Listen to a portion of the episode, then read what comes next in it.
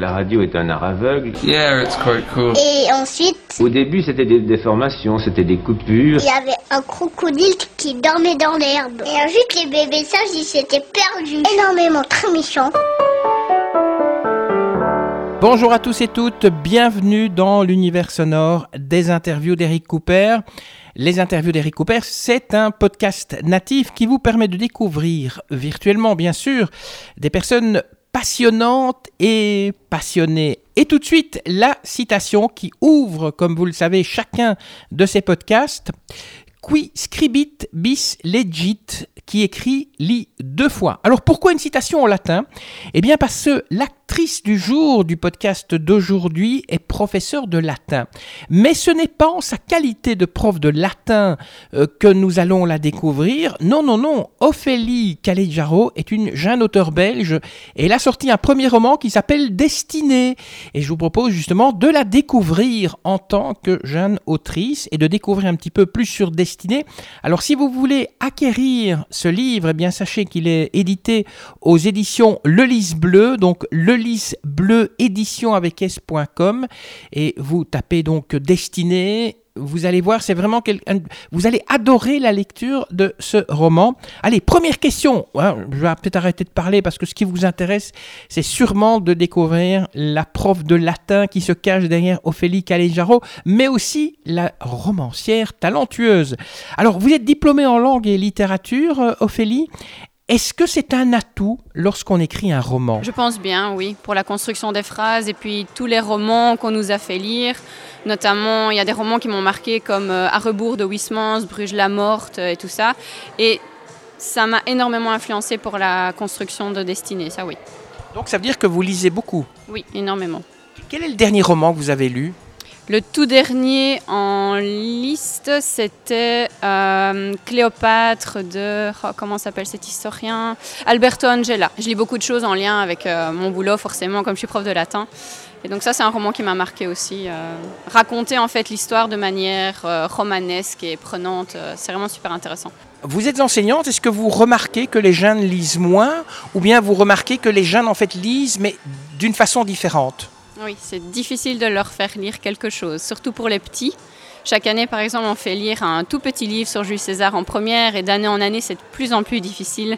Les résultats sont pas très bons, mais plus ils avancent et plus ils sont curieux. Par exemple, les cinquièmes et les rétos, je sais que je peux leur proposer des lectures, tout ça, ça les intéresse. euh, ça varie en fonction de l'âge, oui, ça c'est vrai. Donc les gens qui vous lisent sont plutôt des gens plus âgés alors? Plus âgés peut-être, mais mes petits élèves euh, ont commandé mon livre et l'ont lu. Bon, il y a un petit chouchou de première qui est venu me dire euh, Votre livre, madame, il fait peur. Ben oui, un élève de première secondaire, il est peut-être un peu jeune pour lire ça, mais je dirais que oui, il s'adapte plus euh, à partir de la quatrième secondaire, je dirais. euh, ouais. Pourquoi un jour vous avez décidé de vous lancer dans l'écriture? J'écris depuis toujours, en fait, depuis que je suis en deuxième secondaire. C'était un besoin, c'était un peu particulier, mais j'avais toujours plein de, schémas, d'histoires dans la tête et il fallait que je les couche sur le papier. Et donc, euh, quand j'ai pu faire un job d'étudiant, je suis allée travailler à, euh, allez, ça s'appelait Saint-Gobain à Auvelais. Mon papa travaillait là-bas, j'ai travaillé là-bas comme étudiante et j'ai pu m'acheter mon premier PC. Et là, j'ai commencé vraiment à écrire tout ce qui me passait par la tête. C'était un besoin, en fait. euh, il fallait que j'invente des histoires, comme pour sortir en fait du monde dans lequel j'étais. Et ça me faisait beaucoup de bien, vraiment. Votre roman Destiné, est-ce qu'il est euh, inspiré de faits réels? J'espère pas, parce que sinon c'est glauque. Mais euh, de faits réels, peut-être pas, plutôt des angoisses, ça oui. Voilà ce qui arrive à, à Elena dans l'histoire. Voilà, c'est peut-être plus euh, l'exutoire qui parle et voilà. Mais je suis beaucoup influencée par tout ce qui est horreur. Je regarde énormément de films d'horreur et j'avais envie en fait de faire ma propre histoire d'horreur. C'est quelque chose que j'aime beaucoup. Les personnages, euh, est-ce qu'ils sont inventés ou bien on pourrait les croiser en rue mais sans savoir que c'est eux? Euh, existe pour de vrai. C'est mon ancien prof de français. C'est Monsieur Marshall, oui. oui, oui, je lui avais d'ailleurs envoyé un mail euh, pour lui expliquer que c'était lui. C'est quelqu'un qui m'a beaucoup marqué. C'était mon prof de, français. J'étais en français fort et euh, il, nous a, il nous faisait écrire en fait toutes les semaines. On se mettait euh, en, carré dans la classe et il nous donnait un thème. Ou alors ce que j'aimais beaucoup, il mettait sur la table en fait des objets improbables et il disait voilà, vous avez une demi-heure, une heure et vous me pondez une histoire sur cette base-là. Et c'est vraiment avec lui en fait que j'ai appris à écrire et euh, du coup je voulais lui rendre hommage en créant un personnage qui est lui en fait. et qu'est-ce qu'il en a pensé justement de, de cet hommage? Il était très flatté, mais depuis j'ai plus de nouvelles, mais il était très très flatté, oui. En deux mots ou en trois, quelle, histoire raconte votre roman destiné? Donc c'est l'histoire d'Elena qui vient de fêter ses 20 ans et du coup elle est sujette à des rêves étranges où elle voit un homme étrange qui lui promet une destinée hors du commun. Et en fait elle se rend compte que chaque fois qu'elle fait ce rêve-là, il y a un corps qui est découvert. Donc sur les terres de Benedicta Terra, ça se passe dans un monde euh, un peu à la Mad Max, euh, il n'y a pas vraiment d'époque euh, déterminée, tout est mélangé. Et à chaque fois, donc, sur chaque corps, il manque une partie. Et donc, le but, elle se rend compte qu'en fait, on essaye de reconstituer un corps. Elle sait qu'elle est mêlée à ça, mais pourquoi elle comprend pas? Et voilà, il y a des vampires, il y a des sorcières qui viennent se greffer là-dessus. Et voilà. vous écrivez pourquoi en fait? Pour mener un jour la vie d'écrivaine ou pour améliorer votre existence? Les deux. Mais oui, si à terme je pouvais effectivement vivre de ça, ce serait génial. Donc vous allez laisser, tomber vos élèves alors? Peut-être pas tout de suite, non. Peut-être pas tout de suite, ça c'est sûr, mais euh, qui sait, voilà. Mais c'est vrai que je suis énormément attachée à l'enseignement, ça c'est un fait. Je ne conçois pas ma vie euh, sans être dans une classe. Mais oui, si à terme, effectivement, je pouvais euh, vivre alors en partie de l'écriture, ce serait génial. J'ai écrit sept bouquins en fait, donc si je pouvais effectivement les peaufiner et les, les faire éditer, ce serait super. D'accord, donc dans les tiroirs, vous avez sept livres. Est-ce qu'ils sont tous dans, dans la vanne de destinée? En fait, Destinée est le plus abouti des sept. Euh, c'est celui que j'ai écrit en dernier, d'une certaine façon. Et puis l'homme qui partage ma vie maintenant, donc euh, mon mari m'a énormément influencé aussi. Et Destinée aussi a pris un tour particulier grâce à lui, dans voilà l'existence de Dieu, du diable, tout ça, voilà.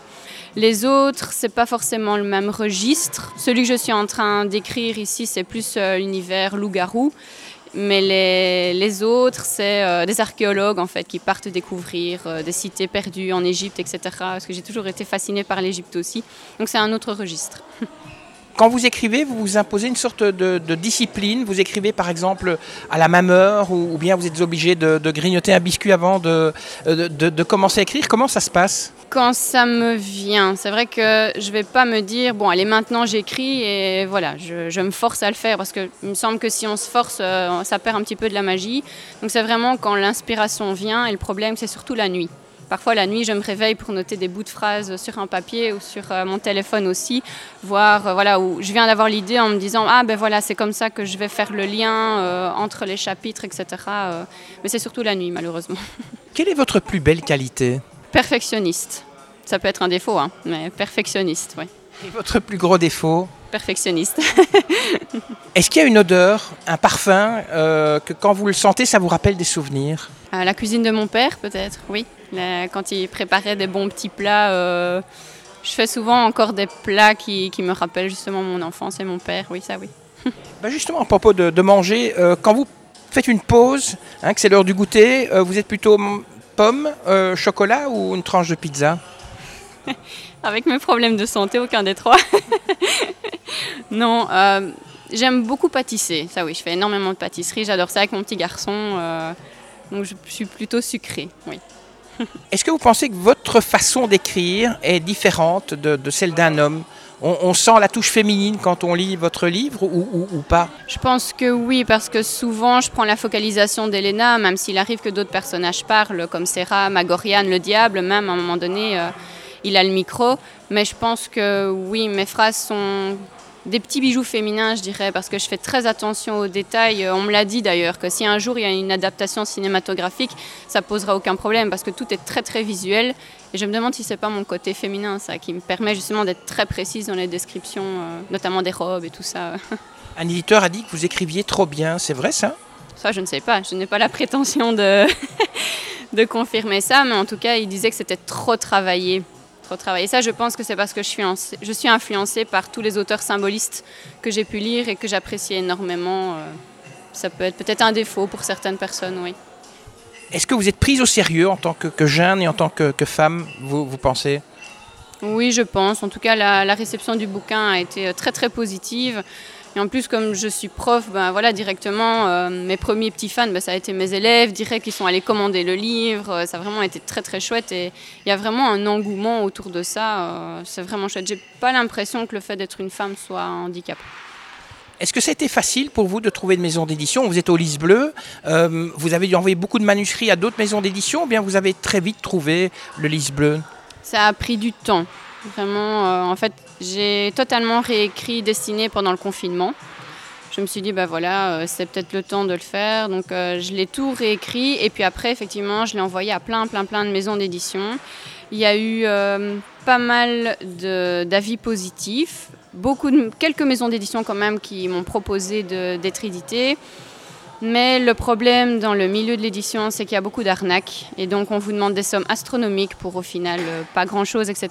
Et donc, j'ai un ami qui m'a bien mise en garde et qui m'a dit, ben voilà, il faut que tu trouves des maisons d'éditeurs à compte d'éditeurs, pas à compte d'auteurs, etc. Donc, il fallait être très, très vigilant parce que c'est vraiment un monde d'escrocs. Et voilà, le lys bleu, pourquoi? Parce que j'avais un ami, en fait, qui a été édité là-bas et je savais que c'était sérieux. Et il m'a dit ce qu'il fallait faire, ce qu'il ne fallait pas faire pour être édité là-bas et ça a payé. Comment vous gérez la critique? Bien, franchement bien, ça va. Je sais bien qu'on ne peut pas euh, plaire à tout le monde, ça c'est un fait.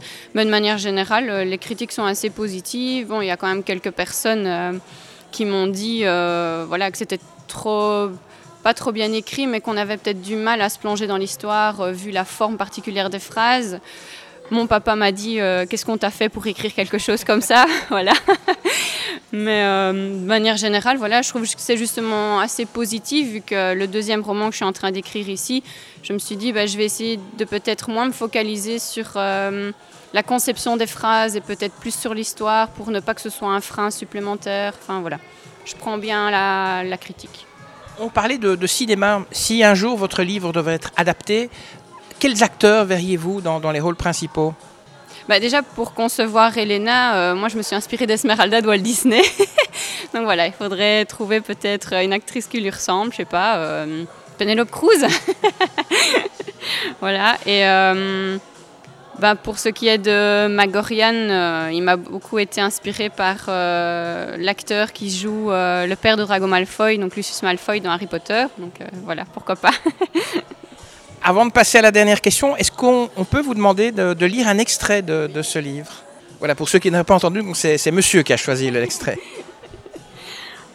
Plusieurs portes entouraient la jeune femme, et elle se demandait par laquelle le comte aux cheveux blancs surgirait. Le vieux domestique la défit de sa cape et prit congé poliment. Helena se retrouva seule.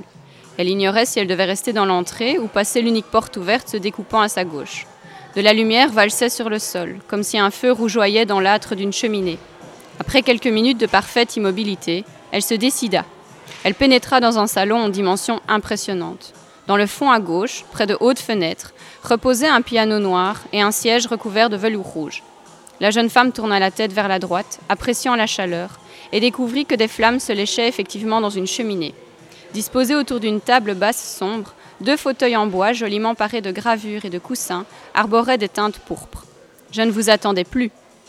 La lueur des flammes dansait sur sa chevelure blanche. Le timbre de sa voix était calme et sensuel. Elle se garda de toute réponse. Il lui tournait le dos, installé dans un fauteuil confortable, les jambes croisées. Prenez un siège, je vous en prie. Il se pencha légèrement vers la table devant lui, tandis qu'elle approchait, ses pas étouffés par le tapis. Il écrasa sa cigarette dans un cendrier. Helena prit place dans l'unique fauteuil libre, et le feu la cajola. La mise à mort de la cigarette sembla durer une éternité. Il se redressa enfin, et elle leva les yeux vers lui. Elle resta un instant interdite, mais il n'en vit rien, car le visage de la jeune femme resta impassible. Elle comprenait à présent la raison de la blancheur nacrée de ses cheveux, la raison de son teint si pâle. Ses yeux étranges étaient posés sur elle, mais nul sentiment de crainte ne la gagna. Elle trouva même l'éclat sanglant de son regard confiant, même si pénétrant. Elle avait entendu parler de cette malédiction envoyée par le ciel à ceux qui le méprisaient. Dieu avait, disait-on, privé leur chevelure de tout éclat de vie et rempli leurs yeux du sang de leurs péchés. Elle étudia ses traits finement dessinés, son front lisse, son nez pâle, ses lèvres délicates, son cou droit. Il tenait une nouvelle cigarette entre l'index et le majeur avec une arrogance qui le rendait sublime. Il la porta à sa bouche et inhala la fumée pour ensuite l'expirer doucement, s'entourant d'une volute grise. Elle resta immobile, comme à son habitude, mais ne parvint à détacher son regard de lui. Elle le détestait, mais le trouva superbe. Et alors la dernière question, euh, quand vous êtes venu ici à l'interview, est-ce que il y a une, une question que vous n'auriez pas voulu que je vous pose? Et si oui, laquelle? A priori, non. Je suis ouverte à toute découverte, euh, toute alternative. Merci à vous, Ophélie Calejaro, d'avoir répondu à mes questions. Je rappelle, hein, en fait, l'interview a été réalisée au Quai 10 à Charleroi. Donc n'hésitez pas, si vous passez à Charleroi, allez boire un verre au Quai 10 et vous croiserez peut-être euh, Ophélie. Qui sait? Alors on se quitte euh, peut-être avec quelques conseils, mais avant, ces quelques conseils que j'ai envie de vous donner, vous qui nous écoutez, eh bien encore une autre citation latine. Carpe diem quam minimum credula postero. Alors c'est une locution latine extraite d'un poème euh, d'Horace, qui est un poète latin, et on peut traduire ça en français par cueille le jour présent sans te soucier du lendemain. Autrement dit, sois cool. Alors, les conseils que je donne toujours à ceux qui nous écoutent, hein, euh, merci de partager ce podcast sur les réseaux sociaux. Si vous avez aimé, eh bien, vous likez. Et puis, abonnez-vous. Comme ça, ça vous permettra d'être tenu au courant de la parution, de la publication du prochain podcast. Vous pouvez nous laisser aussi un commentaire. Je vous dis merci et que la force soit avec vous. À bientôt. Ça y est, c'est fini.